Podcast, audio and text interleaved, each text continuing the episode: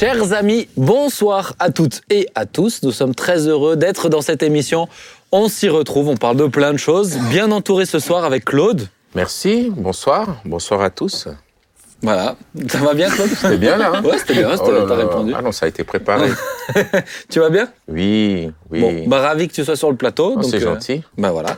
Joy, tu vas bien Ça va, ça va bien. merci. Tu peux éviter d'étaler tes pieds sur ma place, ça serait Tu gentil. commences déjà. On serait très reconnaissant. Et papa, tu vas bien Ah oui, oui, ah oui, quand je vois. Franchement, les progrès du pasteur stagiaire dans sa présentation et tout, je sens que le stage, euh, déjà rien que pour ça. Ça lui fait du bien, ouais. Euh, ça lui fait du bien. Seigneur. Il devient simple, il devient clair, concis, ça devient.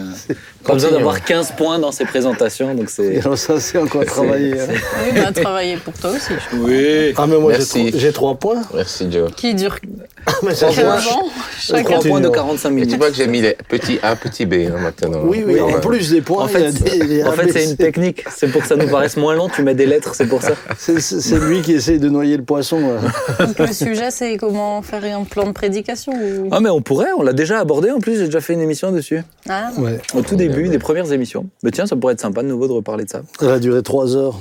On avait 50 Et points. encore, il n'y avait pas Claude à l'époque.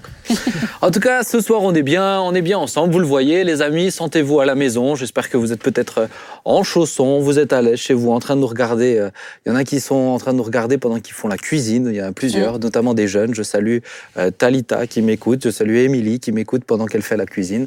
Euh, Il y en a d'autres qui nous écoutent sur la route, d'autres qui nous écoutent pendant qu'ils font leur sport. Je salue Priscilla qui nous écoute pendant son sport.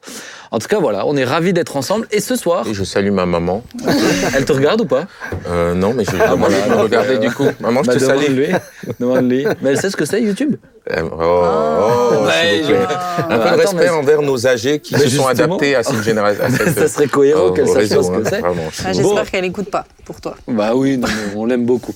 En tout cas, euh, ce soir, on va parler de louanges. Donc, je me suis dit, tiens, on va mettre des leaders de louanges autour de la table.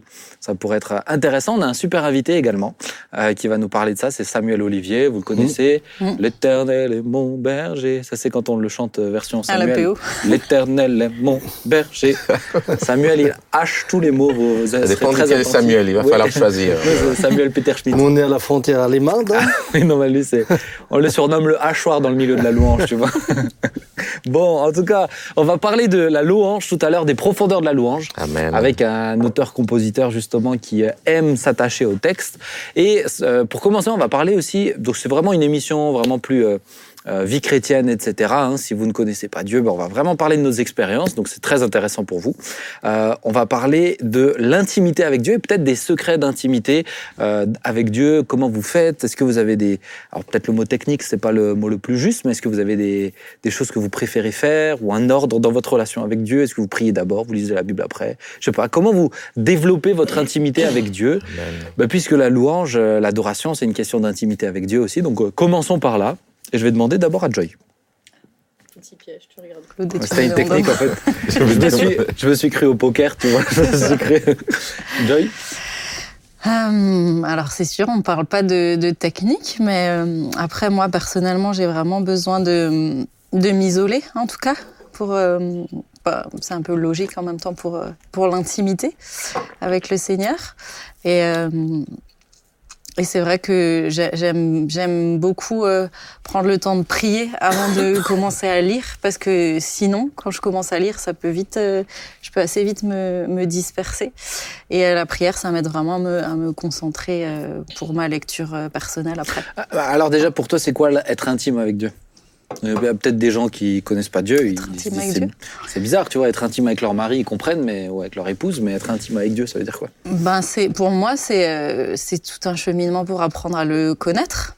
Et, euh, et ça, personnellement, ça passe beaucoup euh, par la lecture de, de sa parole, puisque c'est, enfin, pour, pour ma part, vraiment la première façon dont il se révèle, quoi.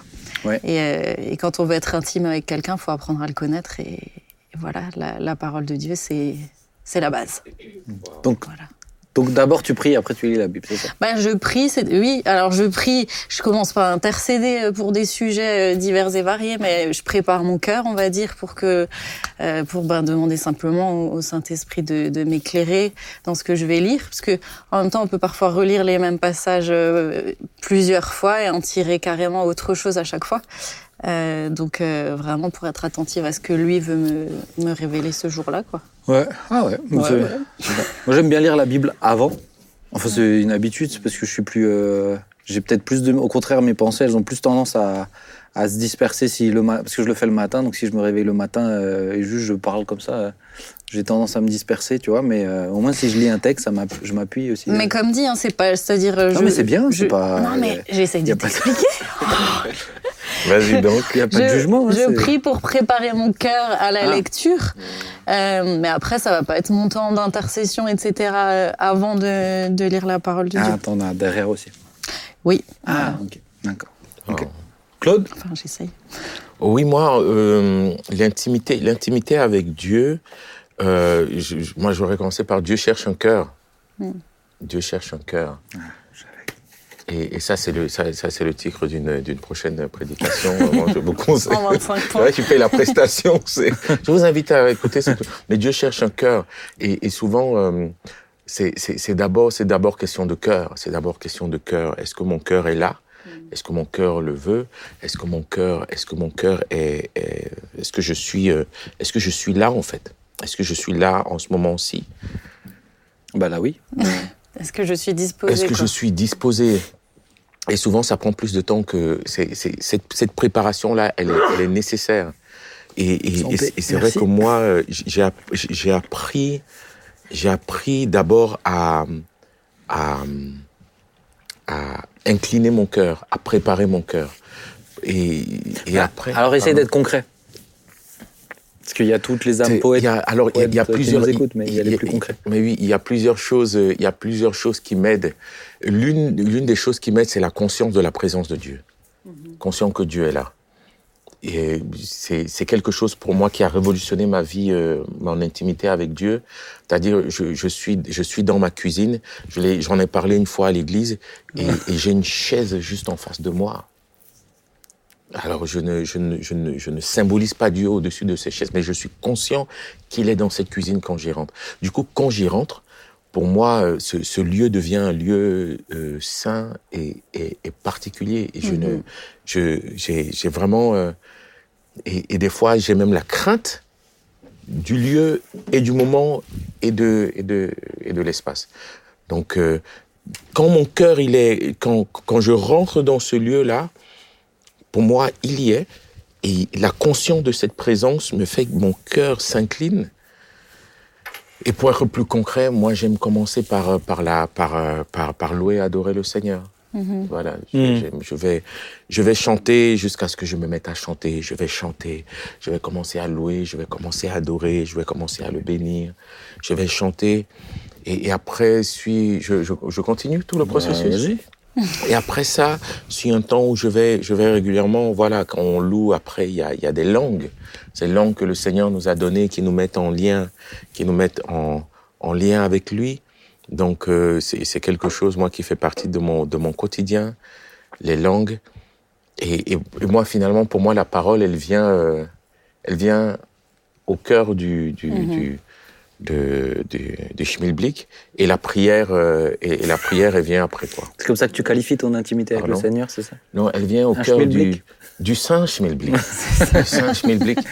Et, la, et, et je finis par, moi, je finis par l'intercession. Voilà. Oui, c'est fou ça. ça, comme on, on a des. Mais est-ce que tu, est-ce que c'est quoi un peu parce que tu as dit par exemple la conscience de la présence de Dieu, ça a été pour toi un grand déclic Mhm. aussi dans le fait de, de- de développer cette intimité avec Dieu. Mhm. Tu as senti qu'il y avait des étapes dans ta vie spirituelle avec Ah, euh, dans l'intimité? Clairement. Donc il y avait la conscience de la présence de Dieu. Est-ce qu'il y a eu d'autres choses?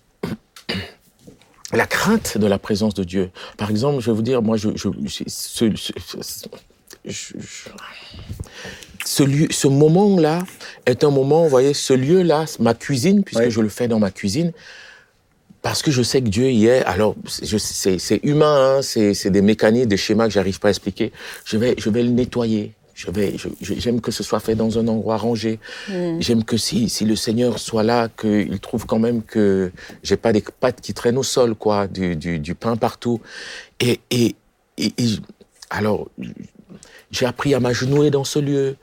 Je, je m'habille, alors je, je viens comme je suis, mais je sais que même ma tenue dans ce lieu, elle est importante. Ça, ça- tout ça a, a favorisé réellement à à, à, à, m'asseoir dans, dans cette euh, présence-là, avec des temps où tu, tu te lèves, avec des temps où des fois je m'agenouille, avec des temps où je suis assis, mais avec des temps où réellement je sais qu'il est là, quoi. Mhm. Il est là.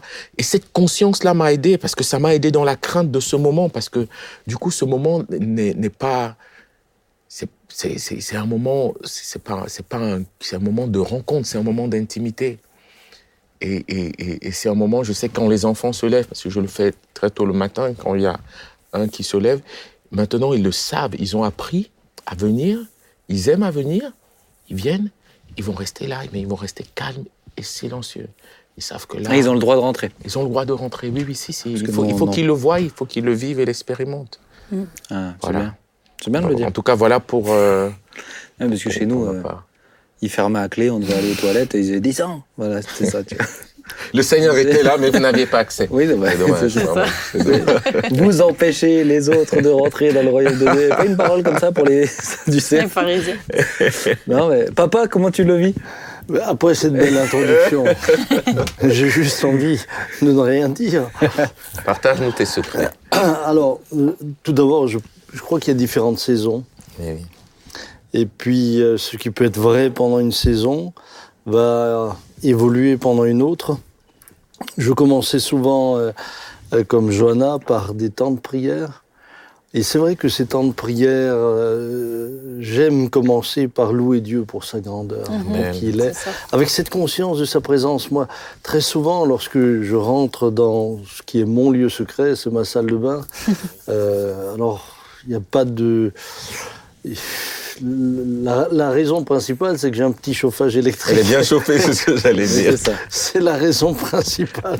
Donc, non, mais c'est pour vous dire, euh, il n'y a rien de mystique là-dedans. Voilà, c'est le lieu où. Euh, mais euh, chaque fois que je rentre, je me souviens euh, ce que dit Jésus.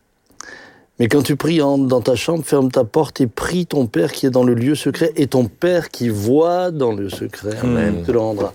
Et euh, cette conscience que Dieu est là dans le secret, euh, et cette communion avec lui, qui chez moi se traduit aussi euh, très souvent par des moments aussi émotionnellement intenses. Ah oui. Et il m'arrive de pleurer souvent, il m'arrive... euh, alors, non pas constamment, mais, mais c'est vraiment, il est là. C'est ça.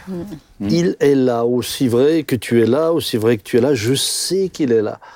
Et lorsqu'il est là, euh, évidemment, même, même ce moment, eh bien, euh, change dans la manière de prier, dans la manière euh, d'adorer. Euh, je vais intercéder plutôt à la fin. Mais pour moi, le moment le plus important, c'est celui où je l'élève.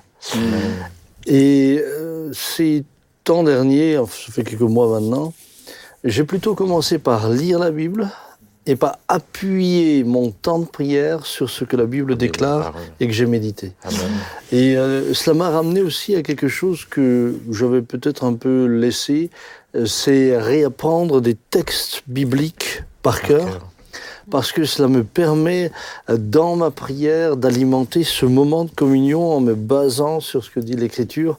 Et euh, cela donne, ouais, ça donne aussi une, euh, un élan qui est totalement différent. Différent. Ah bah oui. J'ai cherché à imaginer des hommes comme Daniel, qui trois fois le jour entraient dans leur chambre pour prier. Je j'imagine pas euh, ces hommes-là dans une dans un rituel.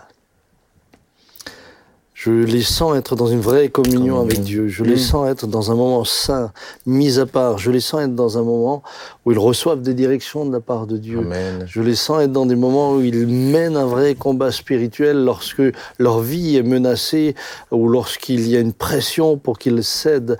Et ça, je dis cela pour arriver à, une deuxième partie, c'est que dans les temps les plus difficiles de ma vie, euh, les temps où on a connu euh, Benjamin dans une situation désespérante, en tout cas pour lui évidemment et pour nous aussi, ou dans des temps où l'Église était agressée, mon lieu de prière devenait aussi mon lieu de ressourcement, mon lieu de refuge, mon lieu où je trouvais mon abri, mon lieu où j'étais voilà réconforté et euh, où parfois je rentrais abattu et je re- ressortais la tête haute Amen. où je rentrais parfois angoissé avec des angoisses euh, qui m'empêchaient de respirer.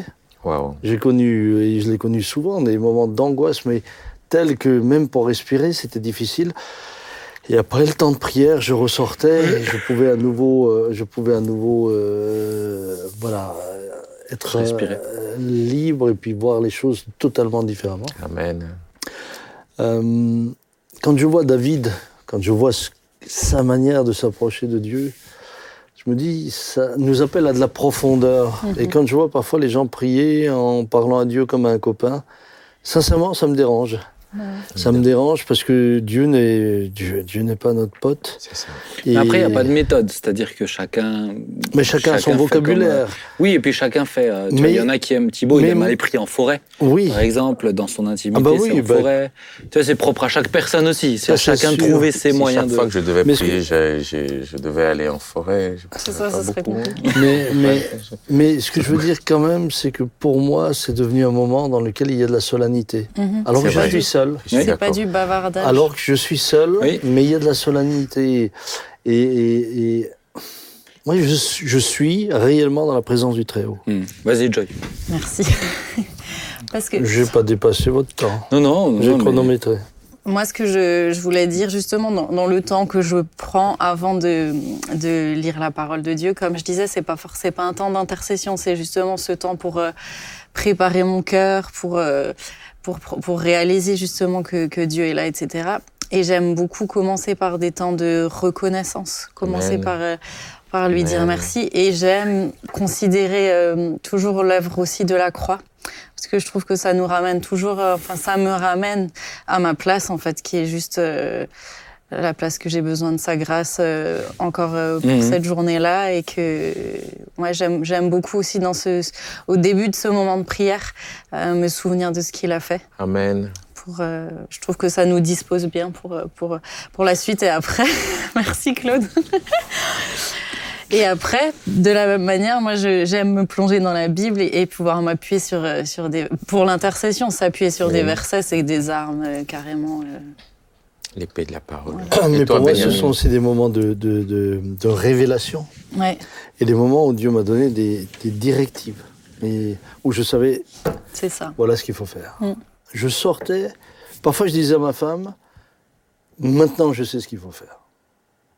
Omelette Et- bacon. non, c'est une blague, pardon. Pas... Un café. J'espère que ta solennité euh, Non, pendant non. ces temps Pardon. plus. Pardon. Ah, mais non Pardon. Mais c'est vrai que moi, par Ah, exemple, j'ai besoin de, j'ai besoin d'une. Tu parlais avant de Du chauffage. de rituel, etc. Moins de chauffage.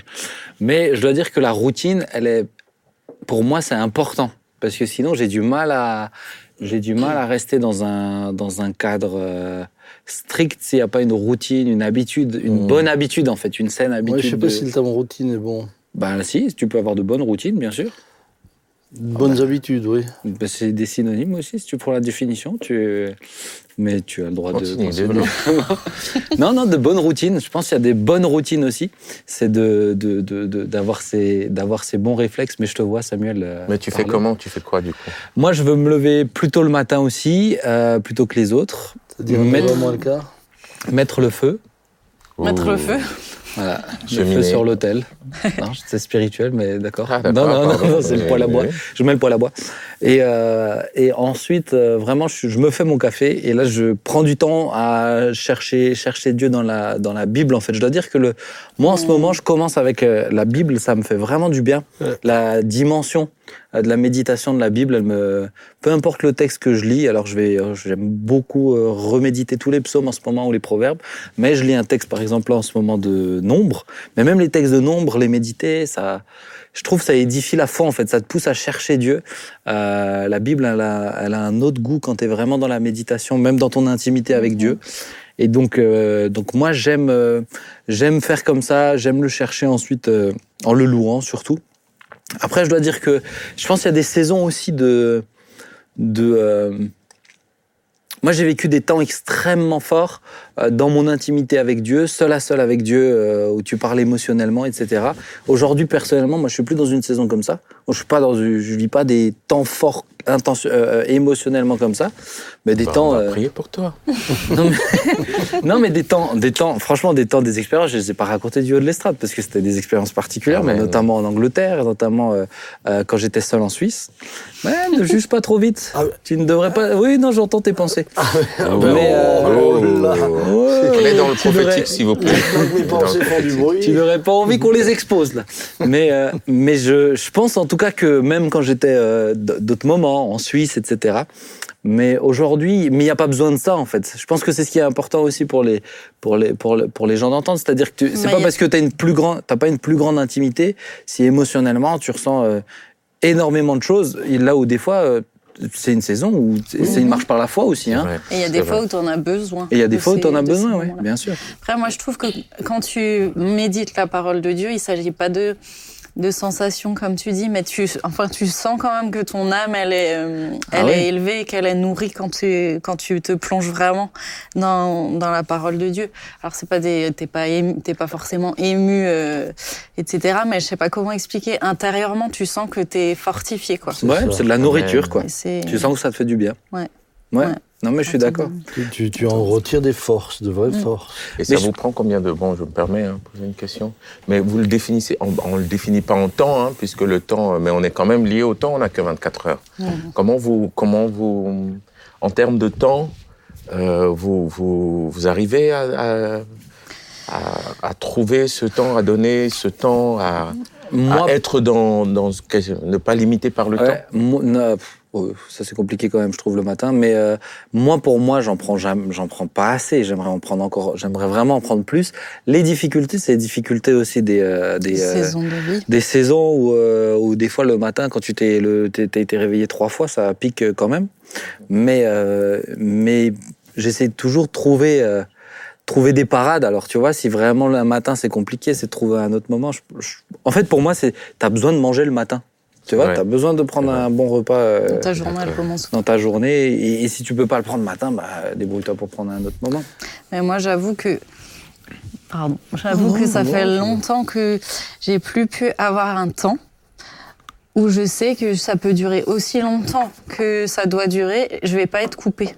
J'ai toujours un peu ce petit stress de. Il y en a une qui va se réveiller, où il faut que j'aille à l'école la chercher, ou, euh, ou les emmener. C'est Toi, tu dis que tu te lèves, parce que t'en as quatre toi aussi. Tu te lèves, tu te lèves combien de temps très tôt. Je me levais, je me levais, je me levais tôt.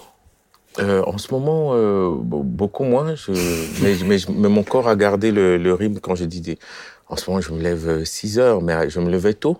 Et des fois, quand j'avais pas le temps, c'était la nuit, quoi. Je devais. Mm. Tu, tu as besoin de. En fait, tu as besoin d'être dans un. Un cocon tranquille. Tu quoi. n'es- il n'y a pas d'après, en fait.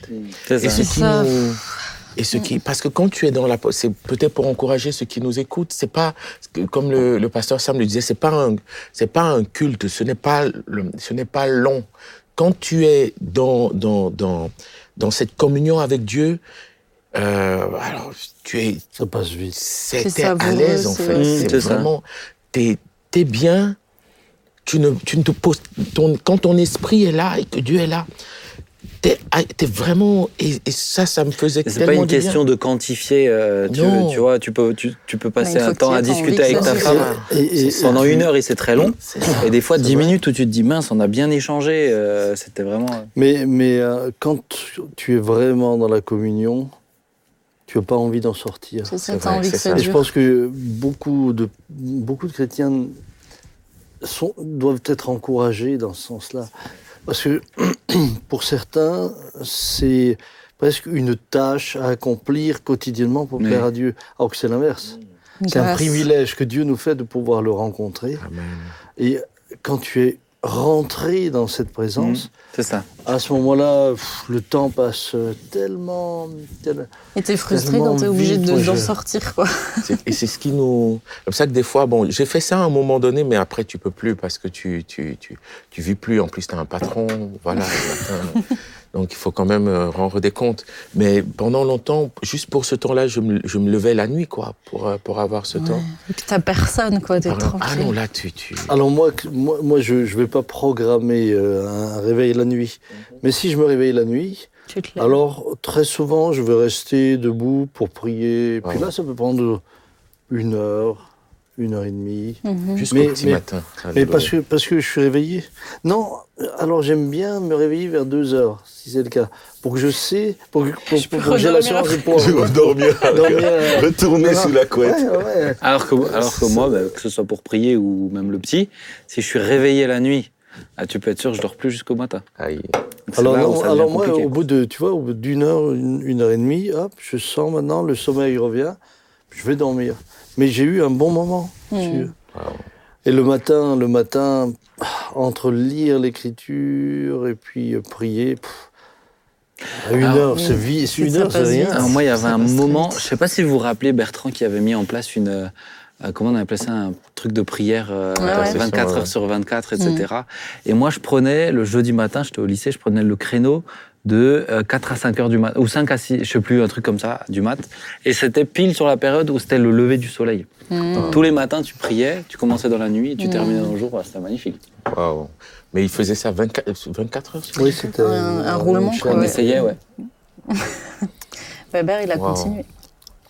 Mais, euh, euh, pense que je pense que c'est important d'encourager les frères et sœurs à découvrir que c'est beau. Mais que tout est lié aussi. Tu Parce vois, que parce que la dans la dimension de la louange, de lire la Bible, tout- tous ces éléments sont liés faut, pour être dans il faut quand même l'intimité. comprendre que euh, dans, dans certaines églises traditionnelles, lorsque quelqu'un allait se confesser et qu'il faisait une faute, on, La on- on lui- punition, quoi. c'était presque une punition.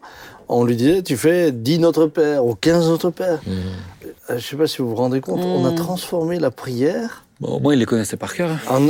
en, en, en, en une punition. Oh, Alors, euh, évidemment, ça ne va pas être dit comme ça, mais, mais c'était, euh, pour celui qui le faisait, c'était euh, une punition. Ça. Alors que non, non, c'est c'est quelque chose de... C'est une grâce. Alors, juste avant de passer à la suite, euh, grand-père, comment il vivait l'intimité avec Dieu quand tu étais petit? Alors, lui ne nous aurait jamais par- parlé de, de, de temps. Mhm. Lui, dès qu'il avait un moment, tu le voyais dans sa Bible. Euh, tu le- il, il- il louait en langue constamment. Il, il est dans sa tête, je pense qu'il était tout le temps en communion avec le Seigneur. C'est ça, tu Euh, n'avais pas le sentiment qu'il était... non, non, lui, il, lui, Ouais, il mais- l'aurait jamais dit. Non, mais il faut que tu le fasses à- de 7h à 7h. Non, non. Mais je t'ai déjà entendu raconter que souvent, Le le, matin, matin, tu le le voyais à matin, genoux le devant le canapé. Moi, je me souviens, j'essayais le matin de le faire. Euh, J'ai, pendant un temps, quand j'étais encore à peu, euh, Peugeot, je crois que c'était, je, je me mettais, tu vois, je voulais me lever avant. Et à 4 heures, j'allais euh, prier sur le, le, le tapis. et euh, bon, un jour, ma femme est venue me réveiller, parce que j'étais à genoux avec le derrière en l'air. Elle me disait, tu sais, au lit, tu seras mieux. parce que pour, Et pour dormir. dans- Donc, donc là le aussi, on tapis, c'est pas la s'impose bonne pas. religion. C'est ça. Pas- non. on s'impose aussi parfois, euh, on s'impose Ouais. parfois des règles, mais on se rend compte que il faut vraiment qu'on puisse le vivre avec Il n'y a pas de, ta- il y a pas de tact, il n'y a pas de méthode et même, et plus qu'il n'y a pas de méthode, il n'y a pas un Dieu qui se fâche parce que j'ai pas eu, parce que je- ça s'est pas fait aujourd'hui. On est dans une communion. Mais oui. Mais on après, est dans le, une le- relation. Le risque, si tu, en tout cas, si tu n'instaures pas une espèce de, routine de- ou de discipline, de discipline. Et euh, ouais. ça peut vite s'étioler quand même. Et, euh, et, et, et tu, et après, le, chemin, il Ouais, est un peu plus difficile à refaire. Parce que notre chair n'aime pas prier. Il n'y a pas un jour, je me suis levé et mon corps m'a dit Ah, Claude, vas-y, va. Non, donc la chair n'aime pas prier. La chair n'a pas l'habitude de prier. La chair nous inter... la, la chair n'a pas le, le- comment dire la mémoire de la prière. Elle a la mémoire de beaucoup de choses, mais la c'est incroyable. Mm. Comment chaque jour c'est une décision, c'est c'est une c'est un c'est un comment dire c'est c'est une décision. C'est un- de- Ouais. Je vais prier. Jusqu'à ce que tu Mais- sois. Et Jusqu'à ce que tu sois. Mais, et je, je l'aborde parce que je leur discute oui, quand même avec pas mal de personnes, c'est pour... euh, je dirais qu'il y a des situations aussi où ça devient physiquement compliquées.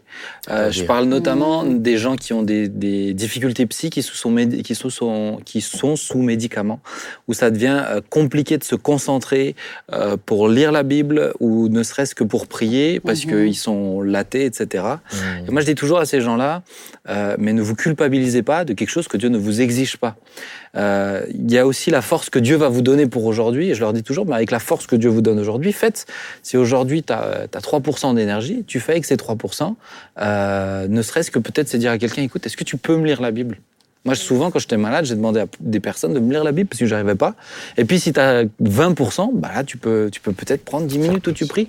Mais c'est de pas se culpabiliser parce que, parce que sinon, euh, euh, je- à l'époque, moi, je le conscientisais comme ça. Ah bah, ah bah, si je prie pas tel jour, euh, ah bah, ça y est, aujourd'hui, ça va être euh, une mauvaise journée. Mm. Euh, aujourd'hui, ça va être, et c'est là où c'est pas bon. Mais il après, il n'empêche quand vraiment tu arrives à avoir du, du temps de qualité avec le Seigneur euh, le, le matin, c'est ta journée, elle, est, elle commence bien. Elle Quoi, fait on la va dire. Oui. Et tu es dans une bonne disposition de cœur quand tu commences dans le rush, etc. Quand les enfants sont debout, t'es moins agressif, moi je trouve. Ouais. Ils trouvent le plus moins. doux, le plus doux de vrai. Claude, c'est le matin là, entre, entre 7 et 7h20. En fait, il faudrait que Non, nous, on vienne chez toi entre 7 et 7 Maintenant, pour revenir à ce que Claude disait, alors toi tu le vis comme ça. C'est-à-dire euh, bah, La c'est- décision. C'est un vrai combat. oui, mais La chair. La- Je- mais je pense aussi qu'il y a des saisons, tu vois. Euh, de la même, moi, ça fait bon, ça fait longtemps maintenant, mais matin, je me lève tôt, je prends un Mhm. café, et puis ensuite, je dis à Dominique, je monte et elle sait, mais je me réjouis d'y aller. Mhm. Franchement, c'est c'est pas. J'ai connu des moments où il y avait une lutte. Aujourd'hui, c'est l'inverse. Quelle grâce, Aujourd'hui, mais, mais, mais, mais je le vis comme une grâce. Mais aujourd'hui, je me réjouis d'y aller. Et puis, euh, Il entend une voix, viens, viens. Et il monte avec La porte, elle s'ouvre tout seul comme ça. Mais non, moi, de lumière comme ça. Il y a- Ce que je il y voulais dire, euh, c'est que par exemple, vous, savez, mais- vous savez ce qu'il dit vous Moi, je pourrais pas le que- dire. Il m'a- hein. contaminé. Je, je vais me, je lever de cette C'est table, je puisqu'il n'est pas bon d'être assis. on n'est pas au banc, on est à une table. on n'est j'étais en train de changer de sujet pour te. Oui. Mais moi j'aimerais passer au prochain sujet, mais vous revenez dessus. Alors, juste deux- c'est tellement beau. C'est beau. le suivant est beau Parce aussi. hein. que moi, je sais que j'ai une période, maintenant je le dis, où c'est vrai que quand tu es jeune maman, en tout cas, et que tu es réveillée toutes les heures, toutes les deux heures la nuit, honnêtement, c'est difficile, en tout cas le matin. Bien Et dans sûr. la journée, tu cours, etc. Donc, je me culpabilisais pas. euh, et je prenais le temps Oh. que je pouvais. Mais après, ça, ça peut aussi être un petit piège où tout d'un coup, euh, tes enfants dorment quand même plus, mais euh, ton rythme, il, Ah bah après, tu- il reprend pas forcément. Et c'est en ça que je dis qu'il faut quand même vraiment euh, en avoir l'intention, quoi. Et Ouais, le parler en langue nous aide beaucoup. Sincèrement, peut-être on n'a pas évoqué, j'ouvre une petite parenthèse. Non, mais vous, On va- faites on va tout. rapidement Venez, on, prend, on fermer. fait une lecture biblique aussi. On peut... On va peut-être- Mais nous ne savons, la Bible dit, nous ne savons pas comment prier, mais l'Esprit lui-même vient au secours de nos Oui, faiblesses. Et, et des fois, je trouve que c'est c'est- c'est- c'est très, peu utilisé par les chrétiens. Mm. Et, et juste parler en langue, même avant ce temps-là, même avant de lire la Bible, même avant de, même Ça juste pour se réveiller, Mm. ça, ça, ça, je trouve que ça, c'est c'est- c'est du préchauffage, quoi. Ouais. Ça, ça crée une. Maintenant, on Une- peut aussi avoir des moments d'intimité. Tu vois, tu es en route, tu as un moment d'intimité. Par contre, par contre, écoute bien, écoute bien. C'est important. Écoute, Apprends. Listen, Voilà. listen, please. Allez, on entend, on écoute. Listen, please. Listen, please. Oui, on a compris. Vas-y. beaucoup, de, beaucoup de personnes me disent Ah, mais frère, moi je fais ça pendant que je vais euh, au travail. Je crois que le fait de prendre un temps à part montre aussi l'importance que nous donnons au temps que nous prenons. Bah, ça Alors qu'il y a beaucoup quoi. de chrétiens qui essayent d'adapter ce temps de prière à leur, À leur programme réalité. oui. C'est-à-dire qu'il ne faut pas que ça leur demande de sacrifice. Bon, je suis quand même assis dans la voiture, le seul sacrifice, c'est de ne pas mettre Europe 1. Euh, donc euh, voilà, je laisse, et puis Seigneur, tu bénis cette journée. Ça, c'est pas le temps de communion. Oui, quand tu pries sous la douche, c'est comme si tu dis à quelqu'un, bah écoute, euh, viens, euh, on se parle. euh, bah, quand je suis sous la douche, tu, c'est, c'est, c'est, c'est- non, Oui. ça t'arrive de faire ça? Non, Non. ça t'arrive jamais. Mais non. Non, mais je, je comprends. ce que- C'est Matt, Matt Marvan qui donnait cet exemple un jour. Ouais, je le trouvais très euh, pertinent. c'est c'est bien, c'est bien. Bien de préciser ma pensée. Mais, mais, mais c'est bien. Elle est, elle est bien ta pensée, papa. Tu, je sais que tu veux passer Non, à la oui, suite. non, mais je veux. Non, je vais. Non, maintenant c'est fini. On passe à la suite. juste parce non, que- non, non, Ma fille, elle commence à venir le matin. Et vous allez, vous allez frustrer Samuel Olivier, Non, non, qui est non. venu, qui nous attend. Non. Tu m'expliqueras comment t'as fait pour que tes enfants ils rentrent sans parler parce que moi elle euh, elle vient et puis elle me Elle elle me parle non Mais Adam, Adam, moi je l'ai grondé une ou deux fois, et puis euh, j'ai dit là maintenant on prie. Et des fois ça m'est arrivé, il se met à côté. Bon non mais en ce moment il dort donc c'est bien. Mm. C'est déjà arrivé des fois il se met à côté, il prie aussi pour ces Les petits enfants trucs. se mettent à côté. Mais je suis un peu Mais embêté il faut en que ce je lui moment. apprenne à se taire En ce moment, euh, Adam, il prie pour qu'on n'aille pas, aussi- pour qu'on n'aille pas au ciel parce qu'il veut pas mourir. Et ça m'embête, j'arrive pas à dire Amen à la fin de sa phrase. Donc bon, euh, mais en euh, même voilà. temps, il a raison de ne pas vouloir mourir. Oui, C'est pas moi. mais, oui, mais moi je vais ans Mais, mais euh, Est-ce qu'on pourrait laisser Samuel tu Olivier insupportable. Insupportable, Là, je tu faire des- prolonges avec Non. des. Non, non, mais tu, l'as- mais, mais tu, as, tu as dit quelque chose d'important aussi, c'est que l'intimité avec Dieu, c'est pas juste une question d'un moment dans la journée. Non. C'est une communion tout au long de la journée. Amen. Voilà. Voilà. Maintenant, on va pouvoir passer au prochain sujet. On est très heureux, chers amis, d'accueillir Samuel Olivier avec nous pour parler de la louange. Salut Sam, Salut ça va? Vous allez bien? Bah écoute, euh, bien, on, est un peu plus fatigué qu'au début, là, depuis la discussion, mais euh, ça va? C'était très intéressant en tout cas. Ouais, tu passes comment? C'est comment ton intimité avec Dieu? Toi, tu prends du temps le matin, tu fais quoi? Euh, J'essaie de... Ouais, enfin comme tu disais tout à l'heure, je trouve que je devrais euh, en passer plus, en tout cas j'aimerais. Puis après, il y a les, la- les contingences de la vie euh, familiale, professionnelle, euh, le service à l'église, etc. Euh, et puis mon petit bonhomme de 5 ans et demi aussi, pareil, qui est, qui est assez interventionniste dans ces moments-là. Ah, Euh, mais pas j'essaie d'avoir un temps, en tout cas, chaque jour où je peux passer du temps à lire la Bible et puis à voilà, passer du temps avec Dieu. Et après, euh, euh, j'étais touché tout à l'heure aussi quand vous parliez de, comment de la communion avec Dieu de, de votre grand-père. Euh, ça m'a rappelé un livre que j'ai lu qui m'a beaucoup impacté quand j'étais jeune adulte, qui s'appelait Pratiquer la présence de Dieu. Et c'était un, frère Laurent, je crois, il s'appelait le gars qui avait écrit ça. C'était un moine en fait, donc c'est un, bouquin qui a déjà plusieurs centaines d'années. Un soldat qui était devenu moine. Et c'est un, livre qui racontait les discussions qu'il avait avec un autre moine en fait de là où il était. Et en fait, ce qu'il expliquait, c'est que du coup, il avait développé cette, euh, cette conscience dont parlait Claude tout à l'heure de, de, du fait que Dieu était présent, Mhm. mais dans tous les aspects de sa vie. Et donc, Mhm. il disait, par exemple, là, je dois éplucher des patates, mais du coup, je vais éplucher des patates, mais plus profondément dans mon esprit, en fait, je suis en communion avec Dieu, et en même temps que j'épluche les patates, je suis en train de dire, Seigneur, c'est pour toi que j'épluche les patates, et tu es présent, et je veux le faire de la meilleure manière qui soit parce que tu es là. Et donc, du coup, il essayait vraiment de pratiquer cette communion incessante avec Dieu dans tous les aspects de sa vie.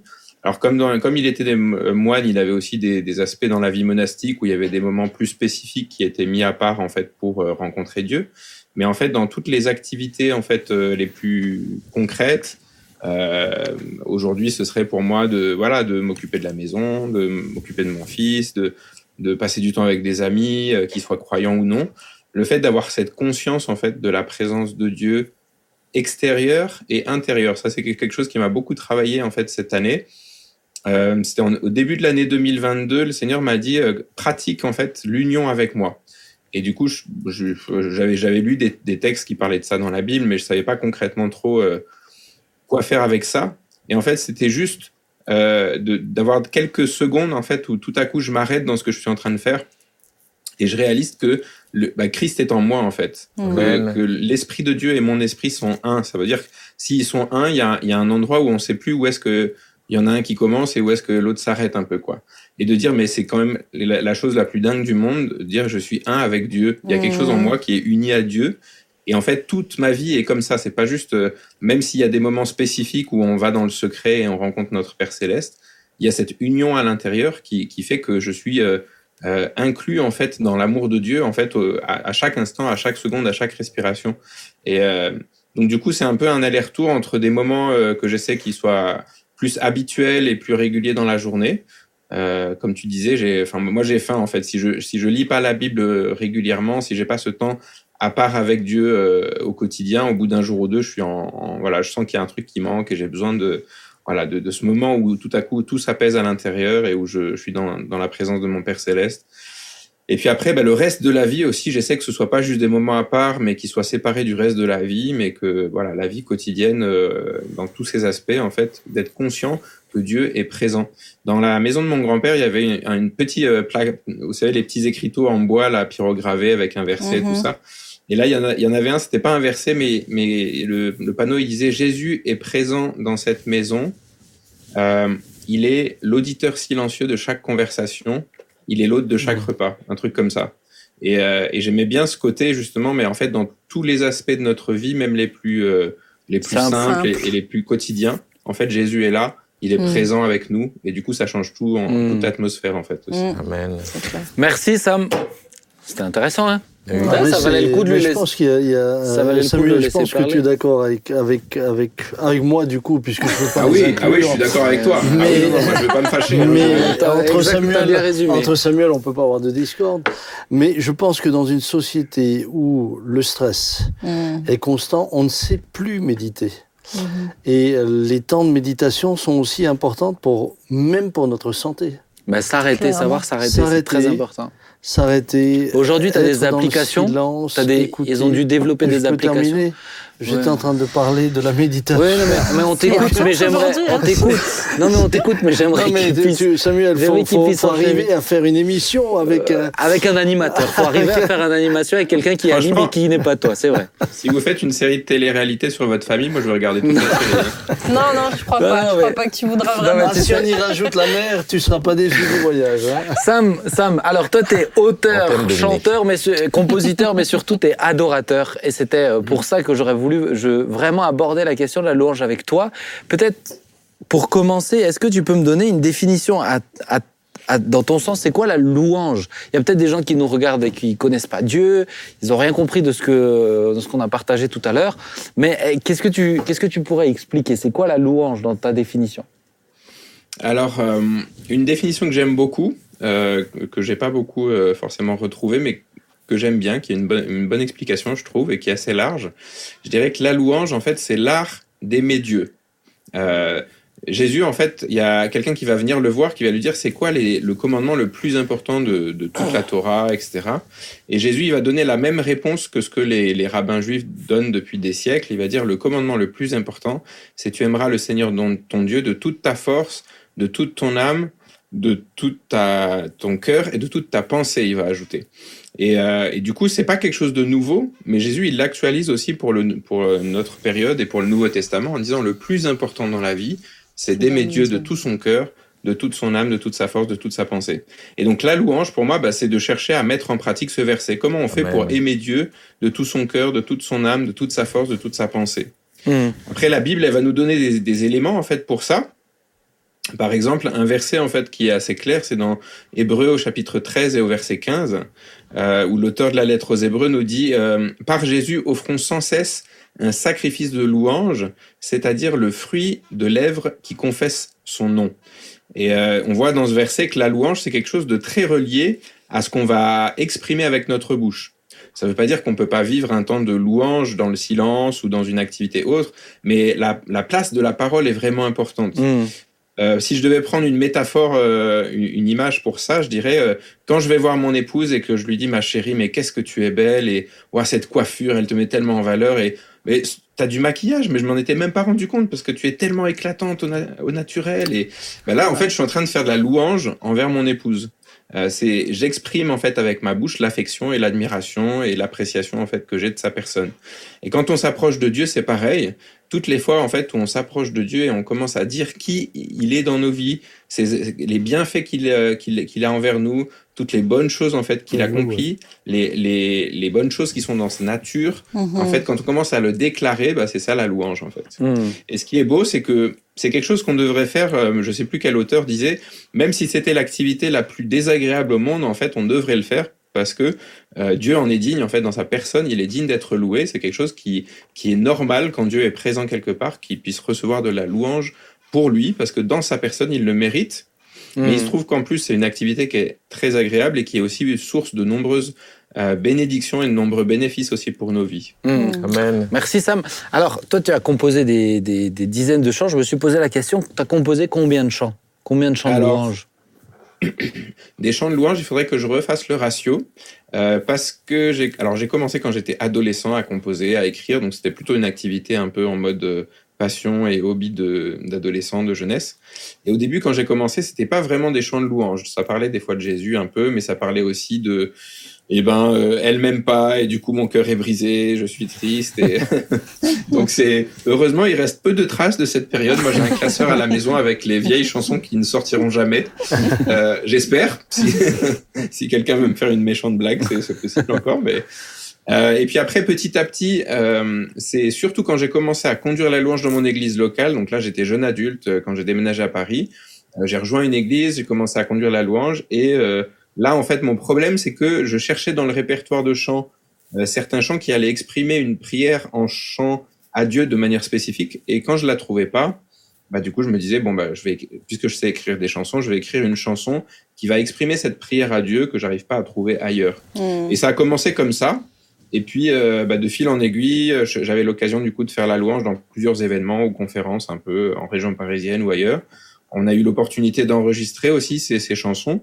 Et puis, ça s'est un peu répandu. Donc aujourd'hui, je dirais, j'ai pas compté, mais peut-être euh, je sais pas, entre 50 et 60 chants, Mmh. quelque chose comme ça, de Qu'on louange vraiment. qu'on chante, qu'on chante beaucoup dans nos églises et puis tu, tu te déplaces pas mal. Moi, je crois que euh, le chant Yahweh, je l'ai dû le chanter à peu près 1750 fois.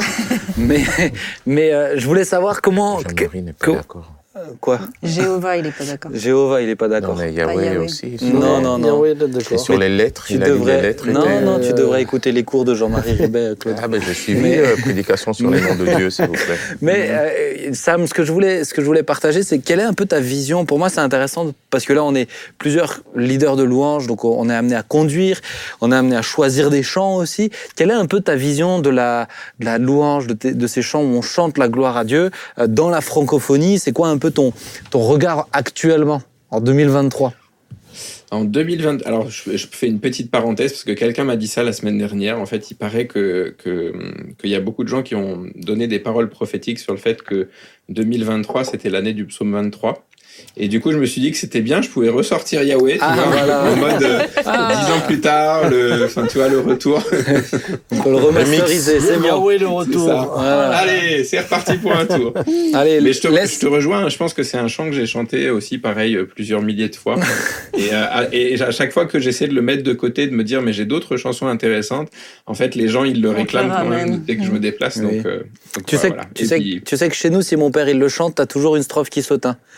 Bien- Ah oui, bientôt, il viendra me chercher. Si on lui affiche pas les paroles à l'avance, euh, il vient- il il l'a pas. hein. Mais Et- oui, mais c'est ça de faire des chants avec plein de paroles aussi. Ah, après, ouais, perd ouais. Et moi, ils m'ont tellement chambré parce que je l'ai beaucoup pris que j'ose plus le mettre dans mes listes. Bah, tu peux. Hein. On se moque de moi. Bah, moi j'aime bien, c'est la Bible, donc on peut chanter. Et c'est ça.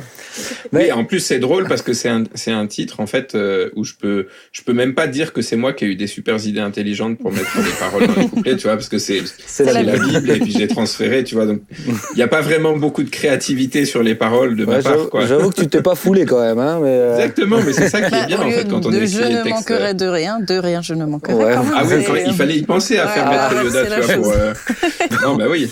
Bon, ça- euh, alors Sam, est-ce que tu peux répondre à ma question du coup? Oui, oui, j'avais pas oublié. de- En fait, je faisais une petite euh, périphrase, mais j'arrive à la question. Euh, la louange en francophonie. Écoute, je trouve. Moi, j'ai grandi dans les années 90, 80-90, et donc c'était les tout débuts. Euh, je sais pas si t'as si as eu ça aussi quand, si vous avez eu ça quand vous étiez plus jeune, mais les, les cassettes du coup avec les enregistrements de louanges un peu pirates, où Mhm. tu avais l'impression qu'ils avaient mis ça juste en, en sortie de table de mixage, ils avaient enregistré, ça ronflait, ça chantait faux, ça, enfin voilà.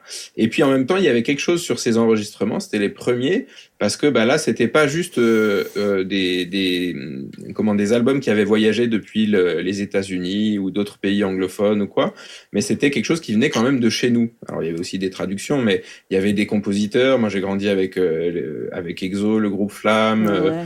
euh, Sylvain Frémont, Corinne Lafitte, tous ces voilà tous ces auteurs compositeurs là. Et en fait, ça, ça a baigné aussi ma relation avec Dieu quand j'étais enfant et adolescent.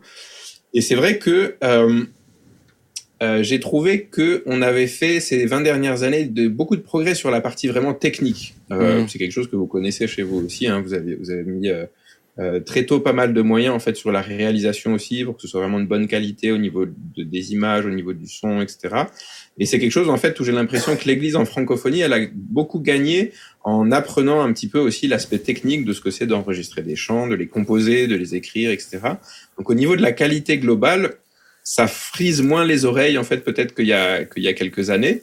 Après en fait une des choses j'ai trouvé qui a qui a mis du temps et je trouve qu'il est un peu en retard par rapport à d'autres aspects, euh, c'est que tout cet aspect du son et de la musique et de la réalisation et de l'écriture du chant, il y a vraiment un aspect très technique. C'est un peu comme si on travaillait vraiment beaucoup la forme. Et après, en fait, ce qui fait vraiment la différence dans un chant de louange, c'est le fond. Mm. C'est de quoi ça parle, c'est quel message ça transmet, c'est comme qu'est-ce que ça dit comme histoire ou comme euh, comme théologie sur euh, qui est Dieu, sur qui nous sommes par rapport à lui et sur comment est-ce qu'on est en relation avec lui. Et, euh, et puis en fait, tout ça, c'est très relié aussi à ben, qu'est-ce qu'on cherche à vivre dans un moment de louange communautaire en église? Euh, c'est quoi l'objectif de ce moment-là? Il y a beaucoup de communautés où finalement le seul objectif, c'est euh, ben, un moment de chanson sympathique avant de passer à- au moment de la parole, qui est le moment important, ou au moment de la scène, suivant en fait la famille chrétienne où on est. Et, et du coup, on va orienter en fait ce moment de chant ben, comme un moment agréable, une sorte de karaoké un peu chrétien où on, en- on enchaîne les chants les uns après les autres. Mais quand on lit la Bible, quand on plonge dedans, c'est pas du tout ce que la Bible nous dit sur ce que ce qu'est la louange. C'est pour ça que tout à l'heure je donnais une définition très très large Mm. parce que euh, pour moi en fait c'est c'est vraiment euh, un danger de faire de la louange une sorte d'affaire d'élite ou de spécialiste un peu. Mm. Dire bah c'est les musiciens ou les artistes un peu frustrés dans nos églises, on les met dans l'équipe de louange puis ça les occupe. Et euh, et il y a certaines églises où c'est un peu ça. Bah tu fais de la guitare, bah va dans l'équipe de louange. Mm. Et on, on va pas forcément en fait réfléchir à mais quelle est ta relation avec Dieu?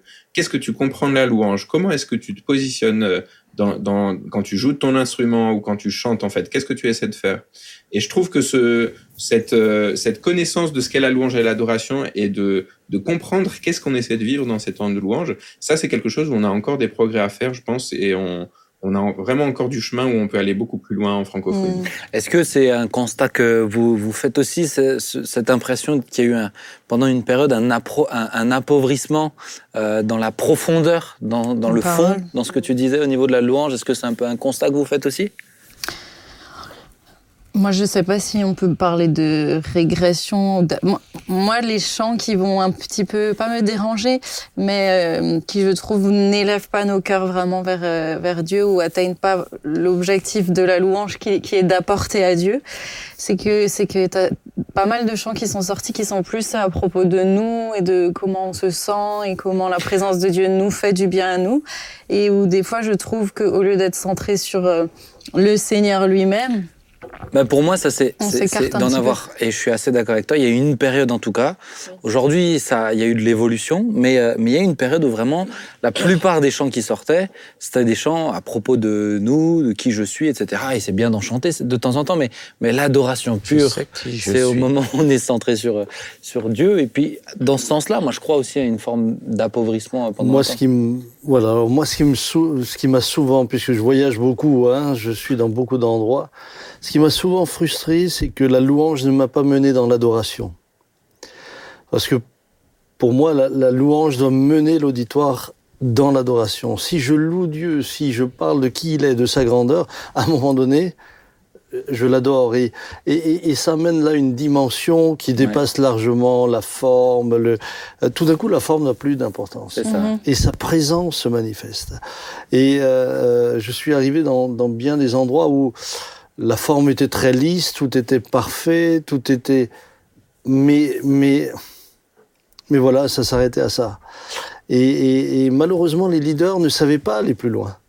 Et je pense que c'est important que, les, que, que ceux qui conduisent nous conduisent non seulement à louer Dieu, mais ensuite à entrer dans le lieu très saint, Amen. à l'adorer. Parce que Mhm.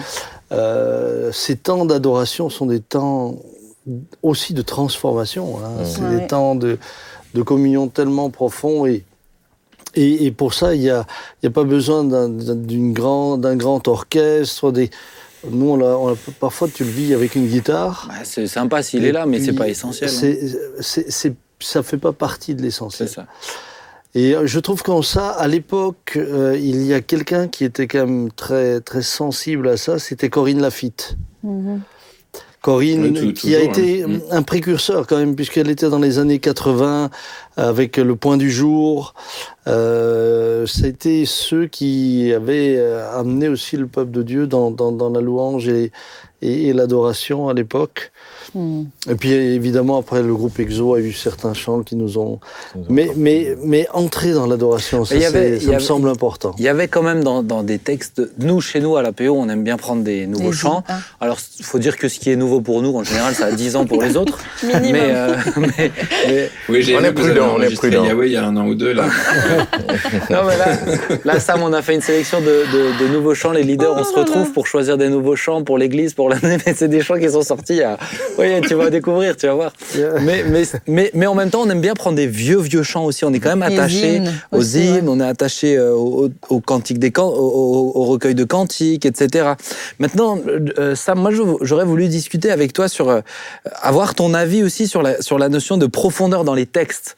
Parce que je suis assez d'accord avec toi. Pour moi, il y a une question d'écriture aussi et de, de, de choix, d'orientation dans les chants qu'on va prendre. Et je sais que toi, tu es très attaché aux textes. Euh, par exemple, notamment les textes bibliques. Moi, j'aime j'aime beaucoup tes chants parce que tu as reçu un don pour mettre en mélodie. Euh, c'est le principe des. Bah, la maison du vin, c'est un chant qu'il a écrit, euh, qui est tiré du Cantique des Cantiques d'ailleurs. Mais euh, j'ai deux questions. Pourquoi tu es attaché à mettre en musique les textes bibliques et la deuxième question, c'est quand c'est pas des textes bibliques, euh, comment tu comment tu réfléchis Qu'est-ce qui qu'est-ce qui te pousse à, à, écrire tel ou tel sujet, à, approfondir, etc. Et pas à faire euh, voilà juste un, un, format, je dirais euh, pop rock américain classique quoi. Mm-hmm. Il y a deux aspects en fait dans, ce que je pourrais répondre à ta question. Le premier, c'est par rapport à la Bible, et là, c'est plus relié à mon parcours personnel par rapport à la Bible. Euh, moi, j'ai fait des camps chrétiens. Hein, je suis, tombé un peu dans la marmite quand j'étais petit. Euh, et puis j'ai fait des camps chrétiens quand j'étais adolescent où on nous apprenait du coup à avoir un moment avec Dieu, où on prenait une portion de la Bible, on demandait pardon à Dieu s'il y avait quelque chose qu'on avait fait dans la journée qui allait pas, on, prenait un truc de reconnaissance, un sujet de reconnaissance. Voilà, j'avais euh, mes petites habitudes en fait au quotidien. Puis j'étais assez scolaire, donc du coup j'ai commencé à le faire, mais parce qu'on m'avait dit que c'était bien de le faire et j'avais pas forcément compris l'intérêt. J'avais 14 ans quand j'ai commencé à faire ça. J'avais, euh, d'ailleurs, je me suis reconnu dans, dans Samuel tout à l'heure parce que ma, en fait, je me levais le matin avant d'aller au collège ou au lycée, je sais plus. Et puis j'allais dans la salle de bain parce qu'il faisait très froid chez moi. Et je mettais le petit chauffage et je m'enroulais autour et je prenais ma Bible et je commençais à lire ma Bible. et c'était ma routine du matin quand j'étais euh, quand j'étais ado. Et, euh, et en fait, ce qui s'est passé, c'est qu'à un moment, j'ai réalisé que derrière le livre, il y avait quelqu'un d'autre qui était en train de me lire moi. Wow. Et euh, j'étais un bon lecteur, j'aimais beaucoup lire, euh, enfin ça m'occupait beaucoup. Mais c'est le premier livre et puis le seul en fait où quand je lisais le livre, je réalisais qu'il y avait quelqu'un d'autre de l'autre côté qui était en train de lire ma vie et où ce que je lisais en fait prenait son sens dans ce que dans, dans ce que je vivais sur le au quotidien, Beau, dans dans les événements que j'allais rencontrer, etc. En fait, c'est un livre qui parlait de moi et c'est la première fois que je réalisais qu'en fait il y avait une conversation qui s'instaurait en lisant et c'est mmh. le, le, premier livre euh, où ça m'arrivait et je suis tombé vraiment amoureux de, du texte biblique comme ça. Amen. Et euh, j'ai commencé à avoir une petite routine en fait avec un, un parcours pour lire la Bible sur une année. Et j'ai fait ça tous les ans pendant plusieurs années. En fait, encore aujourd'hui, en fait, euh, c'est c'est voilà, j'ai ce, ce, cette pratique régulière de lire la Bible dans tous les textes. Assez assez voilà chaque, chaque année j'essaie de passer un peu dans tous les textes de la Bible et donc, ça a forgé, c'est un peu, je dirais, c'est comme si tu donnais au Saint-Esprit une bibliothèque complète, en fait, pour pouvoir fouiller dedans quand tu as besoin. Mmh. Et euh, du coup, la Bible est devenue quelque chose de vraiment important pour moi. Et quand j'ai commencé à conduire la louange, il y a eu un moment dans les années 2000, au début des années 2010, j'ai lancé un ministère avec, euh, avec un autre conducteur de louange qui, qui s'appelle Joël Andrés, euh, qui, a, qui a beaucoup travaillé avec Corinne aussi, par exemple. Euh, qui euh, et donc on a ouvert une maison de prière sur Paris, donc un lieu pour pouvoir venir louer, prier, intercéder, dans la semaine. Et dans cet endroit-là, en fait, on a beaucoup euh, euh, travaillé le fait de psalmodier la Bible à haute voix et de, un peu comme ce qu'on disait tout à l'heure, d'utiliser la Bible comme outil pour louer, pour prier, pour intercéder. Mmh. De prendre la Bible et de partir de là, en fait, pour s'adresser à Dieu et pour intercéder et mmh. prier. Et tout en louant, tout en chantant, tout, voilà, de, la musique, le chant était vraiment euh, tout mélangé dans ce moment-là. Et donc, c'est des moments qui ont été très forts pour moi. J'ai réalisé que quand je lis la Bible dans ma tête, je, je comprends quelque chose, il y a des révélations qui me viennent par ce biais-là. Quand je commence à ouvrir la bouche et que je déclare la Bible à haute voix, il y a encore autre chose qui se passe. Et quand je commence à chanter la Bible à haute voix, là encore, c'est des nouvelles révélations qui viennent. Je sais, je sais pas comment l'expliquer concrètement, mais moi, c'est vraiment ça que ça a fait. C'est que quand je chante la parole, il y a quelque chose qui se passe où je la comprends et je la reçois d'une manière encore nouvelle. Et il y a une puissance qui est libérée quand on adresse à Dieu la parole qu'il nous a lui-même donnée, en fait. Mmh. Et, euh, et, donc, du coup, le, bah là, le, le, texte biblique est vraiment un matériau de choix pour écrire des chants de louange parce que bah, mmh. y a tout dedans. Euh, on est sûr de pas être à côté de la plaque théologiquement, a priori. Et puis, bah, c'est ce que je disais euh, hors antenne, c'est que moi, j'aime beaucoup aller chercher des versets qui sont moins courants peut-être que justement le psaume 23, qui est un, texte très connu, et des versets qui sont peut-être moins compréhensibles ou moins connus en fait en général, mais qui ont vraiment une richesse par rapport à, qui est Dieu et par rapport à, la relation qu'on peut avoir avec Dieu, et pouvoir les, intégrer, les imprégner en fait aussi dans les chants, c'est quelque chose qui est vraiment important. Et, moi je t'encourage dedans parce que ça permet aussi à l'Église de finalement de connaître des textes par cœur en les chantant. T'as as plein de chants à bah, l'époque qui étaient écrits comme ça. Hein. Luther, et tout, tout ce qui a été écrit à cette période-là était essentiellement pour que les gens apprennent aussi à connaître la parole de Dieu. C'est ça. Et ils l'apprenaient en chantant. Amen. Des fois, ils me disent Ah, mais Samuel Olivier, il a dit de belles choses, l'éternel est son berger. Je dis Non, non, c'est la Bible, mais c'est bien. Moi, je trouve que c'est très important. C'est très important, je t'encourage. Euh, moi, j'avais une question juste par rapport à, Sam au niveau des, euh, des chants qui viennent, des, qui viennent de, de, de l'anglais. Euh, ou des fois, je dois dire que je suis assez gêné par certaines traductions. Euh, mhm. Tu l'as abordé, on en a déjà discuté ensemble. Théologiquement parlant, tu vois, moi, il y a certains points théologiques où ça devient euh, compliqué. Est-ce que c'est toujours lié à une question de traduction? Est-ce que c'est lié aussi à vouloir, euh, je dirais, mettre absolument de la nouveauté ou des termes nouveaux euh, dans certains champs? Je me suis posé la question. Je voulais avoir un peu ton point de un vue. exemple Ouais, j'ai vu. Euh, ouais, ouais. Quand, euh, ouais, alors je veux pas afficher, euh, je veux pas afficher. Donc, l'idée c'est. le chant. Ouais, non, non, mais, mais, mais... Non, mais il y a certains chants où je suis pas, il y a certains chants où je suis pas hyper à l'aise de les chanter, de les chanter, je veux dire comme ça. Non, mais un mot, tu parlais de mots. Ben, par exemple, euh, le feu dans, soit le feu dans mes veines, tu vois, c'est un truc très poétique. Ah oui, euh, quelle chanson bah oui, bah, des trucs très poétiques, mais où tu, tu, tu concrètement, ça me, ça, ça m'importe rien du un tout. film de super-héros un peu, tu bah, vois. C'est un peu ça, tu vois. C'est un son de Booba, ça, le feu dans mes veines. Euh, pour le coup, pour le coup, moi, je, j'aime, eh ben, donc, le Claude, c'est bien ce que t'écoutes Elles sont bien tes références. Ouais, C'est- qui Booba Tu peux nous expliquer euh, on a- C'est le petit petit ourson, c'est ça. Et vous n'avez- pas lu Naoum? Ah, Naoum ouais. Abakouk Il doit avoir un nom comme ça. Alors, euh, Sam, est-ce que tu peux me donner ton point de vue dessus Yes. euh, alors, euh, la, la, la conclusion la plus simple, ce serait de dire que les anglophones sont pas vraiment chrétiens. Mais on va laisser cette euh, Nous te possibilité de laissons côté. cette affirmation. Cette hypothèse. On va te créditer sur cette phrase-là, voilà. Non, ça rejoint le deuxième aspect que je voulais aborder. Donc, euh, j'ai, je parlais de, de, la, de mon rapport à la Bible et le, le deuxième aspect, c'est le rapport au langage. Et euh, il y a deux choses en fait par rapport à ça. Je pense qu'il y a le rapport à la théologie, c'est vrai, à ce que tu dis dans le texte, et il y a le rapport à la culture. À la- par Ouais. rapport à la théologie, en fait, une des choses qui m'a marqué, c'est que souvent quand tu rentres à la maison, alors je- euh, pas d'offense par rapport à Samuel en particulier, hein, je pense que dans votre église c'est le contraire, mais euh, dans les églises en général, le lundi matin, tu te souviens pas forcément de la prédication de la veille. Euh, tu sais vaguement de quoi ça a parlé, mais c'est pas forcément sûr que tu te rappelles vraiment de quelque chose que tu vas emmener dans la semaine et qui va t'accompagner toute la semaine. Ça arrive des fois, mais c'est pas toujours le cas. Par contre, souvent, le deuxième chant que, vous que, l'équipe de louange a appris, qui a ce refrain si entraînant et si facile à retenir, il y a des chances que toute la semaine, tu te retrouves à le chantonner un peu euh, dans ta voiture, euh, dans ta salle de bain, etc. Et pourquoi c'est important? Parce que en fait, ça va façonner un petit peu euh, l'image que les gens vont avoir quand ils s'approchent de Dieu. C'était Tozer en fait qui disait la manière dont tu réfléchis par rapport à Dieu, l'image que tu as de Dieu, c'est la chose la plus importante à ton sujet. Parce que ça façonne un peu comment est-ce que tu vas être en relation avec lui, euh, suivant si tu considères que Dieu il est plutôt euh, distant ou plutôt proche, plutôt colérique ou alors au contraire plutôt en bonne disposition par rapport à toi. Enfin, voilà, La- l'image que tu as de Dieu, ça va façonner comment tu t'approches de lui. Et les chants qu'on utilise dans nos églises, ils servent beaucoup en fait à ça. Mhm. Et donc c'est vraiment quelque chose qui est important.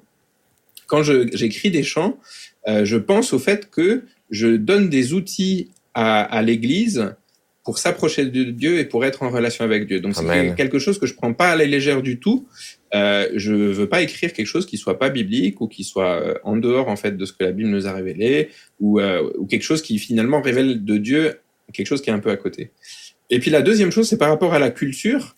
Finalement, il y a le message biblique, mais aussi il y a la manière dont ce message biblique, en fait, il va euh, s'incarner en fait dans notre société, en France, euh, au, au 21e siècle, en 2023. Et ça, c'est quelque chose en fait qui a besoin d'être constamment euh, réactualisé, renouvelé. Euh, quand on est en mission, par exemple, dans un pays étranger, en fait, on va passer beaucoup de temps à réfléchir à comment est-ce qu'on peut traduire l'évangile de Jésus-Christ qui est, qui s'est produit il y a 2000 ans dans un pays voilà qui était au Moyen-Orient, dans une culture vraiment particulière. Comment est-ce qu'on peut reprendre en fait les éléments de, la parole de Dieu pour les transcrire dans la culture du pays dans lequel on est arrivé. Hmm. Et finalement, en fait, aujourd'hui, la France en 2023, c'est un pays un peu étranger aussi, en fait. On doit comprendre bah, qu'est-ce qui Mhm. fait, euh, qu'est-ce qui parle à nos contemporains? Je Mhm. prends un exemple, par exemple, moi j'aime beaucoup le chant euh, Dieu tout-puissant quand mon cœur considère. C'est un vieil hymne, mais moi je l'aime beaucoup. Je le prenais euh, quand j'ai quand j'ai commencé à conduire la louange souvent. Mais il y a ce deuxième couplet en fait sur les, le zéphyr et les oiseaux Oui, et les azurs, etc. et tout. Et en fait, ça c'est quelque chose qui parle pas forcément du tout aux gens en 2023. Ils trouvent ça, euh, c'est, c'est- on dirait un peu un chant du Moyen Âge parce que il y a des mots qui sont plus du tout usités aujourd'hui. Il y a des images qui parlaient peut-être beaucoup au moment où le chant a été composé, mais aujourd'hui, bon, il y a l'aspect peut-être nostalgique qui peut jouer un petit peu, peut-être pour euh, les, les personnes les plus âgées dans nos églises. Mais si on chante que ce type de chant, bah, il y a toute la, la, la tranche d'âge en fait des gens plus jeunes, euh, des gens qui ont peut-être 15, 20, 25 ans aujourd'hui dans nos églises, qui sont qui ont, peuvent qui peuvent difficilement connecter avec Dieu au travers d'un langage qui finalement correspond pas à la culture qu'elles ont aujourd'hui. Mhm. Du coup, quand j'écris, j'essaie de prendre ça en compte en me disant comment est-ce que je peux parler de quelque chose qui est toujours la même chose Jésus qui est venu sur la croix, qui est mort, qui est ressuscité, qui est remonté auprès du Père et qui nous a réconciliés avec Dieu au travers de ça. C'est toujours la même bonne nouvelle. Mais comment est-ce que je peux la mettre dans un chant de telle manière que quelqu'un qui va chanter le chant, il va avoir l'impression de le découvrir pour la première fois. Même si ça fait 30 ans qu'il est dans l'église, le présenter d'une telle manière qu'au moment où il va le chanter, il va se dire, ah mais oui, c'est ça. C'est l'évangile, c'est la bonne nouvelle, c'est ce que Jésus a fait pour moi. Mhm. Et ça, c'est vraiment au niveau du texte en fait que tu peux jouer. Et euh, on avait dit, je discutais de ça avec euh, avec Sébastien Korn du coup qui est un, un, un- un ami compositeur aussi avec qui on, on partage beaucoup et puis on travaille. Euh, et on, on, on réfléchissait sur le langage et sur les mots. Et je lui disais, euh, tu sais, la, première leçon dans une école de théologie, normalement, si elle fait bien son travail, c'est le fait de dire mais attention aux mots, attention au langage. Et de dire mais les mots qu'on utilise en fait on, on adore un Dieu qui est au-delà de notre langage au-delà de nos mots qui est infiniment au-delà de ce que nous pouvons imaginer ou même penser la Bible nous dit. Et donc quelque part c'est un peu un péché d'orgueil de se dire je vais réussir à capturer l'essence de qui Dieu est avec deux couplets et un refrain et avec quelques mots, je vais réussir à capturer l'entièreté, la vérité de qui Dieu est dans, dans ce voilà. Et, et, et il faut comprendre que Dieu, il est largement au-delà en fait des mots qu'on utilise. Les mots, c'est un peu comme des petites boîtes euh, où chacun en fait, on va mettre des fois du sens différent. C'est pour ça que j'aime bien définir, par exemple, quand je parle de louange ou quand je parle d'adoration, parce que dans tous nos milieux chrétiens différents, on donne des sens différents au mot louange et au mot adoration. Ouais. Et même dans une même église, en fait, chacun va avoir sa propre histoire et son propre rapport à, aux mots qu'il utilise, en fait. Et euh, les mots, c'est des outils, en fait, qui vont nous aider à révéler quelque chose de Dieu. Il y a peut-être des mots qu'on a trop utilisés des fois dans nos églises, qu'il faut laisser de côté pour un temps, Mhm. pour pouvoir y revenir dans quelques années avec une ça, fraîcheur nouvelle, dire voilà ce que ce mot il Ouais, veut dire. Où il y a des, des mots qu'on doit vraiment redéfinir pour dire mais voilà ce que ce mot il veut dire. Je peux, je sais pas, je pense à la grâce de Dieu, je pense à la sainteté, euh, Dieu tu es saint. Bah, je pense si on faisait un sondage dans, dans nos églises, des fois il y a plein de gens qui disent bah saint, saint, c'est quoi, c'est je sais pas trop, euh, ça parle un peu de pureté, un peu de ceci, cela. Mais dire non, mais en fait ce que la Bible nous montre et puis finalement ce que Dieu nous révèle de sa personne au travers de sa sainteté, ça on peut l'exprimer dans un chant on peut l'exprimer avec des, des, des not- notamment en fait avec des images, avec des métaphores, avec des figures de style. Euh, on a un, out- un outillage qui est très riche en fait dans la langue française pour ça aussi. Une des différences culturelles avec les États-Unis ou, ou l'Australie ou les pays anglophones par exemple, c'est que pour un mot, ils ont un mot. Et nous, pour un mot, souvent, on va avoir 15 mots Mhm. avec une petite nuance Mhm. différente, puis c'est un synonyme, mais avec un, un petit truc euh, encore légèrement différent. Mais c'est ça qui va faire toute la richesse aussi de notre langue, c'est d'arriver à transmettre en fait des nuances avec plein de mots en fait différents. Ouais. Très Il y a beau. une musicalité aussi dans la langue française qui est pas Ouais. pareille que la musique de l'anglais. Euh, Et- chan- et où chanter des- en anglais I love you, I love you, I love you, c'est ça passe. En français, en fait, on s'ennuie au bout de la deuxième fois. En fait, on a besoin Ouais. de quelque chose de plus musical et de plus joli et de plus riche.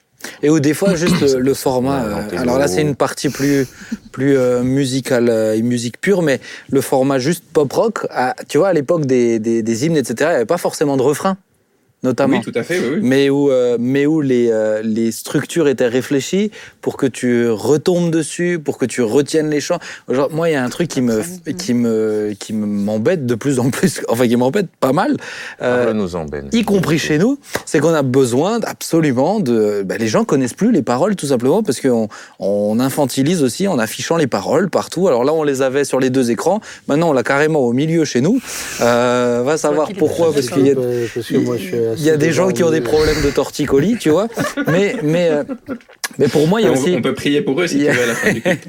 mais, mais, mais pour moi, à la fin, si tu veux, les, les, le fait que tu transmettes, que tu aies cette soif de dire, mince, théologiquement, il y a des profondeurs à amener, ça, et il faut que les gens le retiennent par cœur, en fait, parce que sinon, euh, mais, mais pour ça, il y a une vraie réflexion aussi, je pense, à dire, je à mener sur la l'écriture et la musicalité, comme tu le dis, qui est aussi liée à notre culture et où pour moi des fois sortir du pop rock euh, classique. Je sais que chez nous on aime bien les chants gitans, mais euh, mais il y a, y a une il y a une mélodie dans le chant gitan qui fait que ça reste en fait. Ça sonne, on retombe dessus et c'est euh, c'est aussi sur des chants de louange. Je trouve que c'est a une forme de, il y y a aussi une forme de mélancolie qui est aussi liée à. Ouais mais c'est des mais ça reste hein, En, mais en fait, ça reste et ça reste dans l'oreille parce que c'est pas euh, c'est pas du euh, du je dirais je vais caricaturer mais du euh, sol sol euh, sol do ré mi mineur tu vois. Euh, Il y a une il y a une musicalité dedans qui est un petit peu différente aussi. Par contre, euh, moi, ce que je me suis rendu compte. euh, Mais t'as bien essayé de dire quelque chose. si hein. tu, si tu re- me redemandes les, les, les textes des chants des ailes de la foi, ils sont là. Mais c'est ça. Pourtant, pourtant c'est des textes qui sont pas aussi simplistes euh, que ceux qu'on entend parfois aujourd'hui. Mais si, euh, pardonne-moi, des fois, tu. Bah, c'est- oui, Mais je veux dire, l'é- l'éternel est bon ber- mon berger, là, c'est simple, un peu simple non, quand même. Oui, de rien, la Bible, de- alors ça va. non, non, le de rien je ne manquerai change tout. Oui, Ça Non, c'est donne- une mais question c'est de musicalité en fait, c'est- la c'est rime, ça. etc. Je suis, je suis d'accord avec toi, Samuel, sur les ailes de la foi, euh, dans le sens où la musicalité de la mélodie et la musicalité du texte est très très travaillée. Mhm. Et euh, à, à la fois au niveau des rimes, au niveau des assonances, au niveau de voilà, les- au niveau de, de l'aspect li- littéraire, au niveau de comment est-ce que la, la mélodie et le texte vont ensemble. Et du coup, c'est c'est euh, notre cerveau, il est, il est programmé aussi pour ça en fait. Il aime la répétition. Ça. Donc quand il y a des choses qui se répètent dans la ligne mélodique, par exemple, des, des voilà des petites phrases qui reviennent régulièrement. Quand dans le texte aussi, il y a des choses qui font des assonances en fait, ou des rimes, ou des, des choses qui se renvoient l'une à l'autre en fait d'un- couplet à un autre. En fait, ça, notre cerveau, il aime beaucoup et c'est beaucoup plus facile pour lui de donner du sens et de retenir le chant en fait et de pouvoir le, le jouer à petit, après dans notre tête euh, pendant toute la semaine. Vas-y, Joy. Parce que Ouais, bah, sinon, du il coup, laisse des lancer. choses à dire. Non, non, Vas-y. mais Parce qu'il y, a la- il y a la question d'afficher les paroles aussi, c'est vrai, Mhm. euh, qui, euh, qui rend les gens dépendants. Euh, C'est pas sûr. Ah bah, je te le garantis. moi, je sais. La mais- preuve, la mais- preuve, mais- c'est que quand la personne au vidéoprojecteur, elle est un peu en retard, un petit peu euh, Ils hésitante, perdent le. bah, le toute l'église hein. est perdue du coup. Mais la différence, c'est qu'avant, on avait le livret sur les. Parce que moi, les livrets de on je les ai mis sur les chaises euh, des centaines de fois. hein. Ouais. J'étais chargé de faire ça. Les Et gens tout le monde avec son livret de chant et le ramenait à la toujours maison. pas pu dire ce que je Pardon. voulais. Ouais, ouais. Et le ramenait à la maison. Oui, mais Et d'accord. Mais, dans la semaine. Vas-y. mais il le connaissait Merci. après. Voilà. Euh, moi, je, je fais un petit Non, parallèle toi, avec non, le fait d'afficher les versets bibliques qui emmènent les gens à plus emmener leur euh, Bible à l'église, et à plus Ah, l'ouvrir et à plus chercher. Et... Ben, regardez le seul qui a sa Bible ici. Oui. Voilà. Elle est Mais dedans. en fait, à- la base, j'avais une Elle est question. là-bas, elle est dans mon sac. Elle est... Parce elle Dans mon cœur. Claude, tu m'écoutes? Non, mais Joy. Parce qu'en fait, j'avais une question mais pour Claude, parce que Claude euh, t'écrit aussi. Je sais que Il écrit bien. Il écrit très très bien. Merci. Et toi, euh, du coup, écrit je Nous prends la sommes pas place de fous, Ben. nous sommes pas ivres. La maison du vin, nous bien. sommes pas ivres, tu vois, il y a un, il y a un C'est c'est lien. déjà bien. Toi, tu pars de quoi en règle générale? Tu De pars d'un texte? Donc moi, moi j'aimerais juste noter quelque chose que tu as dit Samuel qui me semble très important. Je suis dans la réponse à ta question. C'est dire que euh, on a toujours pensé dans nos églises que ce sont les artistes, que euh, les artistes parce qu'ils ont reçu un don de Dieu, c'est à eux de conduire la louange. Et c'est, et c'est, nous sommes quatre ici à conduire la louange et, et- et moi je ne me définirais alors pas du tout comme artiste. Vraiment. J'ai des sensibilités à la musique, des sensibilités à, à l'une ou l'autre chose. Et, et, et ça, c'est la clé, parce que là, tu es capable, Sam, de parler avec, euh, avec, euh, euh, avec profondeur et de, de, de, de ce que tu as reçu de Dieu, de, celui que tu connais, de ce que tu veux transmettre. Des adorateurs. Voilà. on- moi, j'ai assisté ces dernières années à, à des personnes qui, avant d'avoir écrit le deuxième ou le troisième, le troisième couplet, sont déjà en train de se projeter au, au- au CD, à Sur l'album, album, ouais, à un projet. On, euh, ceux qui ont écrit Les ailes de la foi ne, ne, ne réfléchissaient pas à, à la promotion de leur chant. Ils écrivaient un chant pour Dieu qu'ils ont réussi à transmettre dans leur église. Et aujourd'hui, on a, on, a, on a vu la levée d'hommes et de femmes à la recherche de strophes, de, de refrains, de ponts qui marchent, de, C'est ça. avec, avec des... des, des, des- et, et, et c'est toute la différence.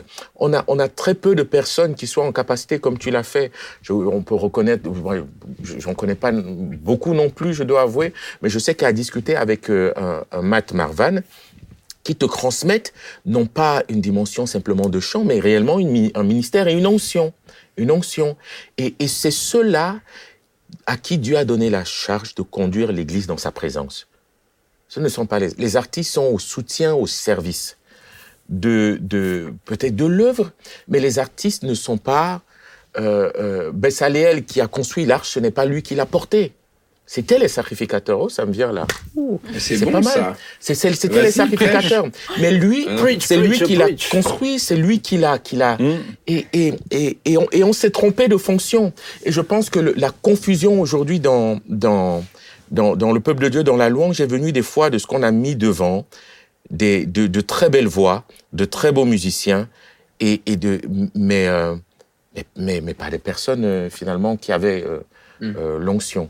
Mais Après, il peut quand même y avoir des artistes qui ont l'onction. Et Oui. qui ont une belle voix et Oui. qui sont de très bons Bien sûr, musiciens. Ouais. Mais juste, tu as dit un truc hyper intéressant. à ma question. quand Mais tu as dit un truc hyper intéressant et important quand tu dis mais certains ils ont même pas fini d'écrire le deuxième le, le deuxième couplet, ils sont déjà en train de se projeter, projeter Comment sur les un, gens vont le chanter? sur un album ouais Mais ou c'est sur pas- un C'est pas pour les gens que tu l'écris, c'est pour Dieu Ouais, d'abord. Moi, je, personnellement, et j'encourage peut-être certains, ça m'est arrivé de me retrouver, d'écrire des chants, mais que j'ai juste chanté moi, en fait. Pour toi? Dans la louange, dans mes temps personnels Amen. avec Dieu.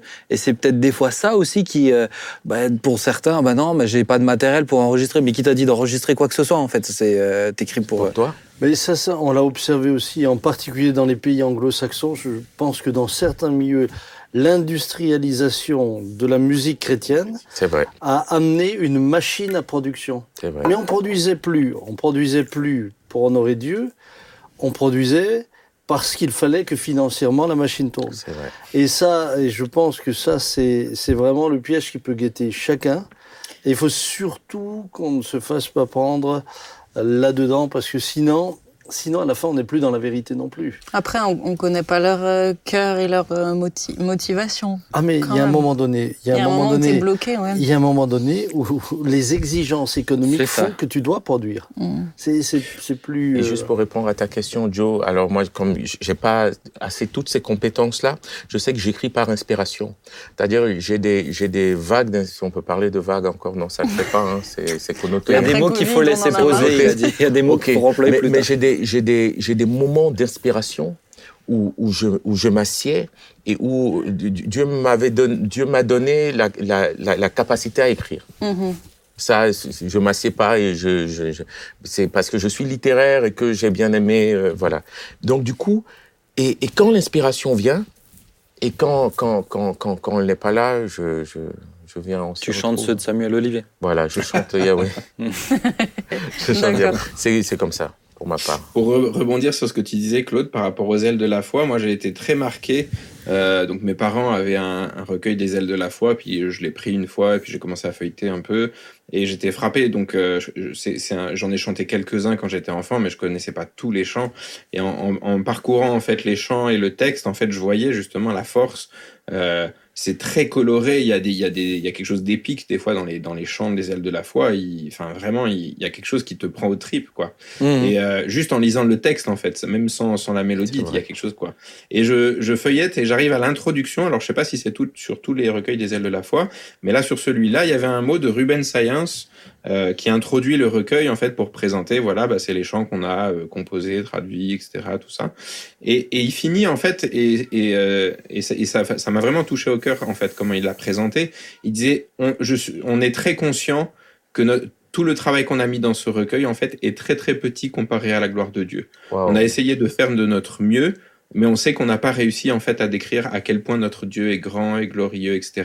Mais on espère que ces chants, ils pourront servir quand même à, à, à louer Dieu et à, à, louer sa grandeur, etc. Alors, paraphrasé, hein, c'était pas exactement ça qu'il disait, mais le, le sens c'était ça, c'était de dire, mmh. on sait que ce, le travail qu'on a fait est très petit comparé à la gloire de Dieu. Et moi, ça m'a, enfin, j'ai explosé en sanglots en fait parce que j'ai, je me disais, mais euh, c'est un, un, boulot phénoménal qu'ils ont fait en fait en, en, en prenant ce en faisant ce recueil, en traduisant et l'attitude de cœur qu'ils avaient. Bah, c'est celle d'un adorateur, c'est pas celle d'un artiste. Mmh. Tu vois, c'est le fait de dire mais Dieu est infiniment plus grand que tout ce qu'on pourrait faire. Amen. Et, euh, et c'est pas pour rien que ces chants finalement ils ont traversé aussi les années et ouais. qu'encore aujourd'hui en fait ouais. on les chante avec euh, le poids qu'ils ont.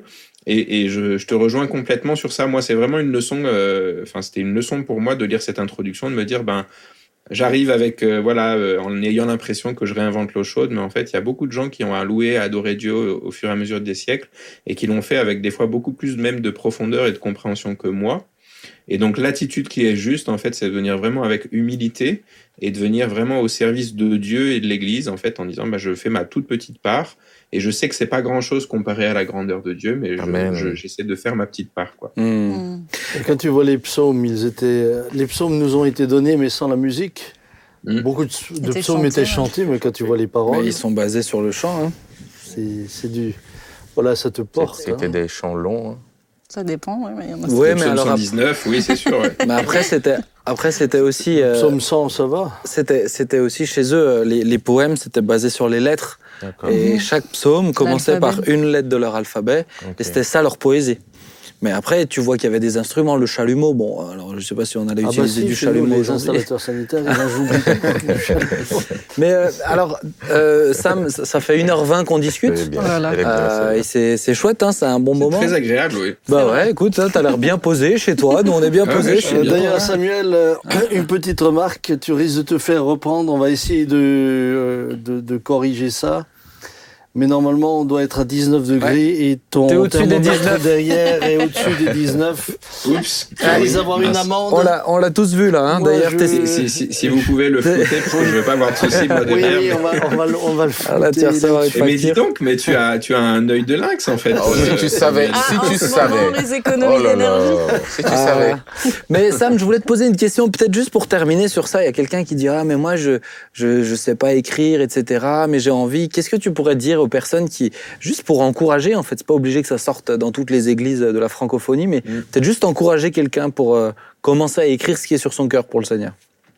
Il y a quelque chose que je dis souvent quand je suis en train de conduire un temps de louange, euh, parce que euh, une des choses, euh, donc on n'a pas abordé peut-être pendant l'émission, mais moi je trouve que c'est un des obstacles majeurs à une vraie euh, louange, à une vraie adoration dans nos, dans nos temps communautaires, c'est que quelque part on a aussi pompé beaucoup des codes en fait euh, bah, de l'industrie du spectacle et, et etc. Il y a des choses qui sont chouettes, c'est sûr que ben, pour entendre un peu la musique et les voix, c'est bien qu'il y ait de la sonorisation. Mais on, comme en fait on copie aussi des choses qui sont utilisées par euh, par des artistes en concert, etc. et tout c'est très facile que les gens en fait basculent dans un mode de spectateur et pas d'acteur du moment. Et des fois en fait pour casser un peu ça parce que c'est pas juste euh, l'attitude joue aussi mais en fait il faut casser un petit peu des fois ces codes là pour essayer de, de passer au travers. Des fois j'arrête 30 secondes en fait le, le flot du temps de louange et je dis mais vous savez qu'il y a personne qui peut apporter à Dieu ta louange. Il y a personne qui peut apporter à Dieu ta louange. Moi, je peux, je peux chanter du mieux que je peux, je peux danser sur la tête, je peux faire ce que je veux, mais je peux pas apporter à Dieu la louange qui, qui, que toi tu peux apporter. Et si tu apportes pas à Dieu la louange qui lui revient, eh ben, c'est quelque chose que, que Dieu n'aura pas parce que c'est, il y a que toi qui peux le faire. Mmh. Et je trouve que c'est vraiment important, bah, que chacun puisse être vraiment mis acteur, en fait, de ça. Et pour répondre à ta question, bah, je dirais ta voix elle compte en fait. Même si euh, tu es pas un grand écrivain, même si tu as pas euh, le fait que tu puisses élever la voix vers Dieu et pour, pour rejoindre le débat de tout à l'heure, que tu fasses pas seulement que chanter en fait des chants que d'autres personnes ont écrits, mais que tu apportes bah, ton propre mmh. chant à Dieu, ce que, ce que, toi tu as envie de lui chanter et de lui dire. Euh, ça, je pense que c'est quelque chose qui touche vraiment Dieu. Si je vais voir ma femme et que je commence à, à lui ou à prendre un poème de Victor Hugo et puis à commencer à lui lire, elle va trouver ça sympa ou un peu bizarre, mais mais elle va être moins touchée que si j'ai écrit des, des, une poésie ou, ou, une chanson qui est peut-être moins belle, mais qui vient vraiment de mon cœur et qui exprime ce que mon cœur en fait veut lui dire parce que c'est mon épouse. Et Dieu en fait c'est pareil, c'est-à-dire que c'est bien d'utiliser des chants ou des voilà des ça nous aide aussi à faire quelque chose en commun. En fait, la difficulté quand on conduit un temps de louange, c'est d'arriver à aller à ce que chacun puisse exprimer sa louange personnelle au, au milieu d'un moment communautaire. Et donc, si tu veux écrire en fait des chants, mais fais-le, chante chez toi, chante dans ta chambre, chante dans ta douche, invente des chansons. Mon fils, en fait, c'est la période du coup où il fait ça tout le temps. Euh, il a 5 ans et du coup, euh, et cette semaine, il a dit à sa maman, il lui dit, tu sais, maman, j'ai un truc pour pouvoir inventer des chansons pour les chanter à Dieu je prends plein de paroles qui viennent de plein de chansons différentes et je les mets ensemble et ça fait une nouvelle chanson. trop chou. Alors ma femme elle disait ça c'est du plagiat en fait. Mais, en fait on s'en fiche si tu es chez toi prends prends en fait tout ce qui te permet d'apporter ta louange à Dieu en fait. déjà entre Dieu et toi ça fait toute la différence. Ah et puis ensuite la bonne nouvelle c'est que il y a l'aspect d'inspiration dont parlait Claude. Si c'est quelque chose que tu dois développer et qui peut avoir un intérêt pour le corps de Christ, bah, il y, a, y, a, quelque chose que le Saint-Esprit va te donner qui va correspondre à qui tu es et surtout à ce que tu vis avec Dieu. Moi, je me rends compte que les chansons qui ont le, eu le plus d'impact en fait sur les gens, souvent, je les ai portées en moi pendant des semaines ou des mois parce que il y avait un processus de maturation que j'avais besoin de vivre avant d'être capable d'écrire tel ou tel chant. Je pense à un chant, par exemple, comme euh, Éveille-toi mon âme. C'est un chant qui mmh. parle du retour de la mort à la vie. En fait, euh, mmh. comme Jésus passe de la mort à la vie, je passe de la mort à la vie avec lui ben ça, en ce chant-là, pendant des semaines, j'arrivais pas à finir de l'écrire parce que il y avait besoin que je sois arrivé au, bout du processus de maturation à l'intérieur pour être capable de, de finir et d'écrire ce chant et de le terminer. Et, euh, et euh, c'est il y a, y a, cet aspect d'inspiration où Dieu va nous donner quelque chose.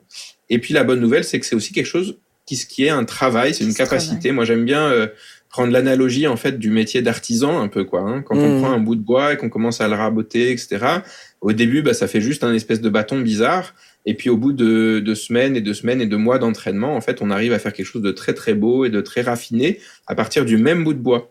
Et euh, le fait d'écrire des chants, euh, bah, c'est quelque chose aussi. Plus on le fait, et meilleur on devient en fait au fur et à mesure. Plus on mmh. devient en fait conscient de ce qui est euh, bien écrit, de ce qui est moins bien écrit, de ce qui va être facile à chanter pour les gens ou au contraire qui va mm. être difficile. Et donc c'est vraiment aussi une compétence qui peut se développer sur le, sur le temps et on, peut devenir de, de, vraiment meilleur. Avec du temps, oui. Wow. Et, et d'ailleurs, merci parce que aussi dans les chants que tu écris, ça m'a juste fait penser à ça quand tu as dit Éveille-toi mon âme. Moi, je le, je trouve très très beau, euh, mais il faut une belle voix aussi pour le chanter aussi parce qu'il y a des moments euh, il monte euh, mais c'est vrai que quand on écrit des chants pour les églises que tout le monde arrive à chanter quand on prend les ailes de la foi aujourd'hui si on chante leur tonalité euh, qu'ils avaient eux il y a des moments où ils montaient très très haut. Aujourd'hui on a une mode des, des octaves euh, et c'est pas toujours facile pour tout le monde de chanter dans ces moments là mais je trouve que de ramener à des chants vous m'avez suivi ou pas? Oui, oui, oui. Ah, à fond, à fond, on est derrière ah, toi. non, mais de ramener. je l'ai vu froncer les sourcils. Là. l'heure, oui, oui. oui, mais... on a Avec le ramener... suivant qui est derrière toi et qui chante. Euh... Ah, des fois. On a les verres qui frisent. Ah, des fois. On a les... Moi, j'ai les lunettes, elles font comme ça, des fois. Mais en tout cas, merci, Sam. Merci beaucoup pour, merci euh, pour ce temps. Merci, merci pour ton cœur. Merci pour tous les chants que le Seigneur t'a inspirés. Et qui t'inspirera encore. Oui, merci, merci, oui, qui va continuer à t'inspirer, ton fils aussi. Donc, euh, merci pour tout. Tu sais quoi, est-ce que tu es d'accord de terminer par la prière, s'il te plaît? Avec plaisir. Bon. Père Céleste, on veut s'approcher de toi. Merci parce que tu es ce, Dieu qu'on peut louer et adorer. Merci parce que tu nous as ouvert vraiment un chemin en Jésus. Et on peut s'approcher de toi et t'apporter notre louange et notre adoration. Et Seigneur, euh, on veut dire ensemble que tu es digne de notre louange et de notre adoration. Merci parce qu'on peut t'apporter ce, ce, parfum qu'on peut répandre sur tes pieds. Et Seigneur, c'est la raison pour laquelle tu nous as créés, c'est la, la raison pour laquelle nous sommes vivants aujourd'hui, c'est pour que ce souffle de vie que tu nous as confié, on puisse te l'apporter et le répandre vraiment comme une louange et une adoration. On veut te remercier pour, euh, pour ton Église et on veut prier que tu amènes toujours plus ton Église à, à découvrir la richesse en fait de qui tu es et qu'elle puisse exploser vraiment en louange et se, se répandre en adoration devant toi.